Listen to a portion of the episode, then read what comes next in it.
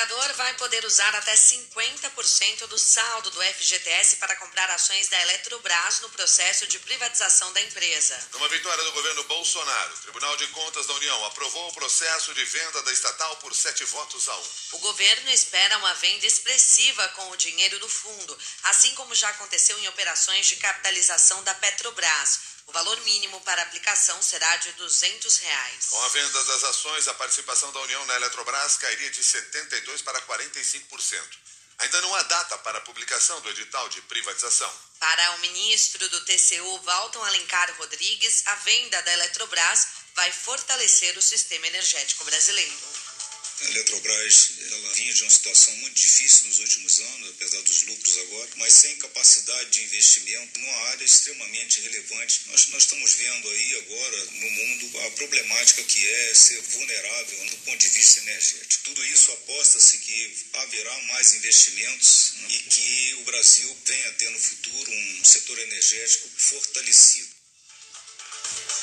A Eletrobras tem 36 usinas hidrelétricas, 10 termoelétricas, duas termonucleares, 20 usinas eólicas e uma usina solar. Entre as usinas que pertencem à estatal estão a parte brasileira de Itaipu, Tucuruí, Complexo Paulo Afonso, Xingó, Angra 1 e Angra 2, Serra da Mesa, Furnas, Itumbiara, Teles Pires, Belo Monte, Giral, Sinop e Santo Antônio. Único a votar contra o processo de privatização da Eletrobras, o ministro Vital do Rego questionou o valor de venda da usina de Itaipu.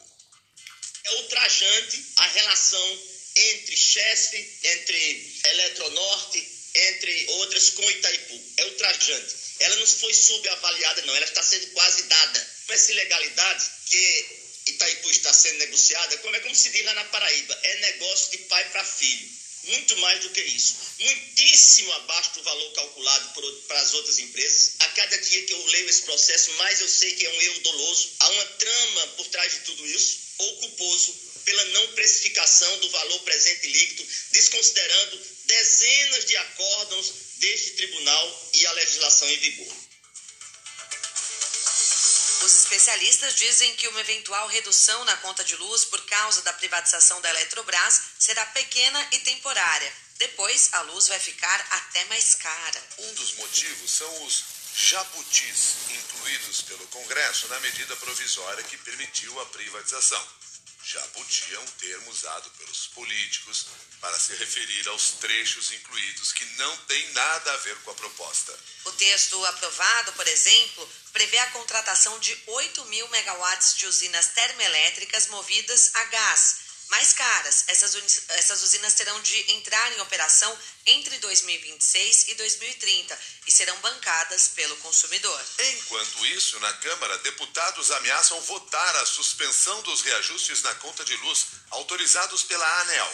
Os parlamentares deram uma semana para que o ministro de Minas e Energia, Adolfo Saxida, apresente uma solução para o impasse. Em alguns estados, o reajuste ultrapassou 20%. No Ceará, o aumento foi de 25% nas contas de energia. O deputado André Figueiredo, do PDT, diz que as soluções apresentadas pelo ministro não convenceram.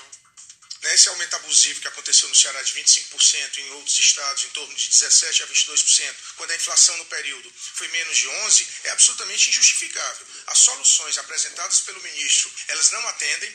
Esperar a capitalização da Eletrobras no processo de privatização que nós da oposição questionamos é absolutamente uma solução irreal. Seis horas, sete minutos agora. Depois de ser derrotado no Supremo, o presidente Jair Bolsonaro apresentou a mesma ação contra o ministro Alexandre de Moraes na Procuradoria-Geral da República. No STF, a notícia crime que Moraes é acusado de abuso de autoridade na condução do inquérito das fake news foi rejeitada pelo ministro Dias Toffoli. Em meio às investidas de Bolsonaro contra o ministro Alexandre de Moraes, os presidentes do Supremo, Luiz Fux, e do TSE, Edson Fachin, se uniram em defesa do colega. O presidente do Supremo ainda destacou a importância da investigação diante de suspeitas de preparação de atos terroristas contra os ministros e a corte. Meus cumprimentos, ministro Alexandre Moraes, pela vossa dedicação à causa pública e às causas da verdadeira república. O inquérito está em ótimas mãos, na relatoria de Sua Excelência, o ministro Alexandre Moraes, que tem conduzido os trabalhos com extrema seriedade e competência que reconhece o público, ministro Alexandre Moraes. Veio a lume notícias de atos preparatórios de terrorismos contra o Supremo Tribunal Federal. O Supremo Tribunal Federal e o Tribunal Superior Eleitoral fizeram uma parceria para combater a desinformação nas eleições de outubro. Ontem, a ministra do STF, Rosa Weber, encaminhou à Procuradoria-Geral da República um pedido de investigação contra o presidente Jair Bolsonaro pelos ataques infundados ao sistema eleitoral brasileiro. A ação destaca que o presidente da República levantou suspeitas contra a urna eletrônica sem jamais apresentar provas. O documento diz ainda que há indícios de crimes como peculato, prevaricação e obstrução de justiça. Nos Estados Unidos, a diplomacia ou a diplomata indicada pelo presidente Joe Biden para assumir a embaixada americana em Brasília declarou que o Brasil tem todas as instituições democráticas de que precisa para promover eleições livres e justas, apesar das falas de Jair Bolsonaro. A advogada Elizabeth Bagley foi sabatinada na Comissão de Relações Exteriores do Senado americano. 6 e 9 agora. A Câmara dos Deputados deve concluir hoje a votação do projeto que regulamenta o ensino domiciliar no país, uma das bandeiras ideológicas do governo Jair Bolsonaro na educação. O texto base foi aprovado ontem por 264 votos a 144. Os deputados ainda precisam analisar propostas e alterações antes da proposta seguir para o Senado. O projeto de lei votado na Câmara prevê que os pais devem ter ensino superior ou ensino tecnólogo para ensinar em casa. 6 e 10.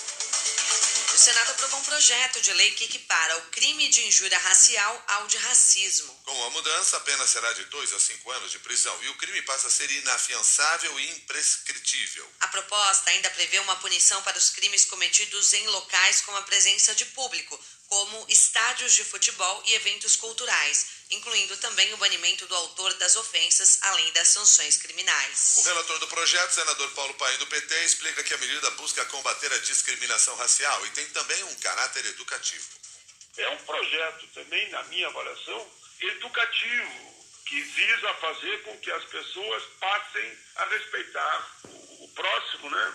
E, consequentemente, que não cometam essa, esse crime hediondo que é querer é, desqualificar alguém pela cor da pele.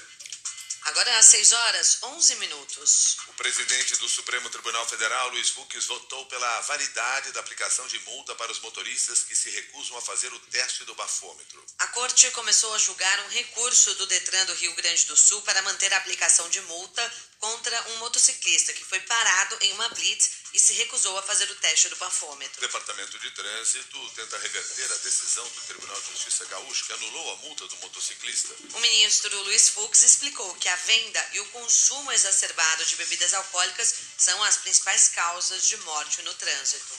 Efetivamente não há um nível seguro de alcoolemia na condução dos veículos. Assim, todo condutor de veículo que dirige tendo ingerido álcool deixa de ser considerado um motorista responsável.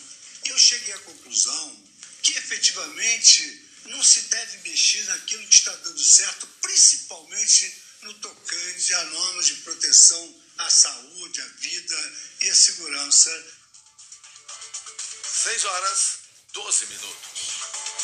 As executivas nacionais do MDB, PSDB e Cidadania vão votar na terça-feira a indicação da senadora Simone Tebet como candidata da terceira via à presidência da República. Os presidentes das três legendas decidiram que Tebet será a candidata após análise de resultados de uma pesquisa encomendada pelas siglas, que apontou alta rejeição do ex-governador de São Paulo, João Dória. Sem confirmar que a senadora Tebet foi o nome escolhido após a análise do levantamento, os presidentes das três legendas afirmaram terem chegado a um consenso, como destacaram os presidentes do Cidadania, Roberto Freire, e do PSDB, Bruno Araújo. Nós chegamos a um consenso e vamos, na terça-feira, colocar isso às nossas direções partidárias. E vamos dar tempo, evidentemente, para que o partido, aí sim, no momento em que eles decidirem, passe a ser aquele que é o candidato. Porque se a gente disser e depois o partido não imaginar sei qual é o papel que nós estamos fazendo. Nós assistimos a apresentação, eh, cada partido formou seu juízo de valor e há uma decisão coletiva de cada partido convocar suas executivas para terça-feira à tarde, eh, ouvir a recomendação de cada um dos partidos, para partir daí o passo seguinte que possa nos apontar um candidato que reúna essa esperança de quebrar essa polarização que não faz bem à sociedade brasileira. No Twitter, o ex-governador Dória afirmou que o momento é de diálogo e o projeto de construção política deve priorizar o Brasil e o povo brasileiro. Numa outra mensagem, o Tucano postou um vídeo em que aparece tocando pandeiro no momento de descontração nas prévias do ano passado. Tucano escreveu que era para quebrar o clima político tenso e homenagear o Dia do Pagode. Você jogou fora o amor que